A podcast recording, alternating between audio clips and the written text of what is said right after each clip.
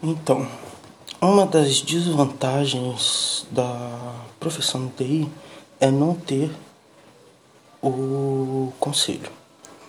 Por quê? Porque com o conselho nós teríamos muitos mais benefícios e também estaríamos protegidos por lei perante aos que não são, digamos, formados em TI. Sem a regularização, qualquer pessoa que fez um curso, fez qualquer coisa, toma o nosso lugar de formandos e pode sim ser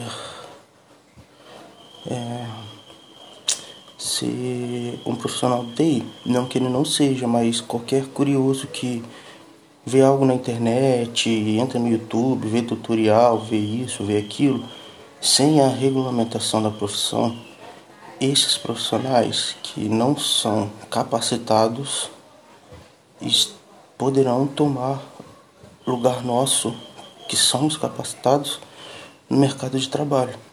Então, por isso é muito importante que tenha um conselho regional, igual tem em medicina, tem, tem engenharia e arquitetura, todos têm o seu conselho para que ninguém que não tenha capacidade de estar ali esteja.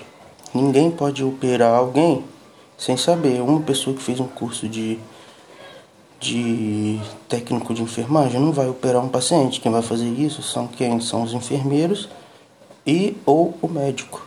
E seria isso na nossa profissão. Na nossa profissão nós não temos uma pessoa que é só para isso, uma pessoa que é, se capacitou vendo o YouTube, vendo tutorial, vendo isso, tem as mesmas chances, entre aspas, que nós que estamos nos formando, que estamos estudando para ser um profissional de TI lá na frente.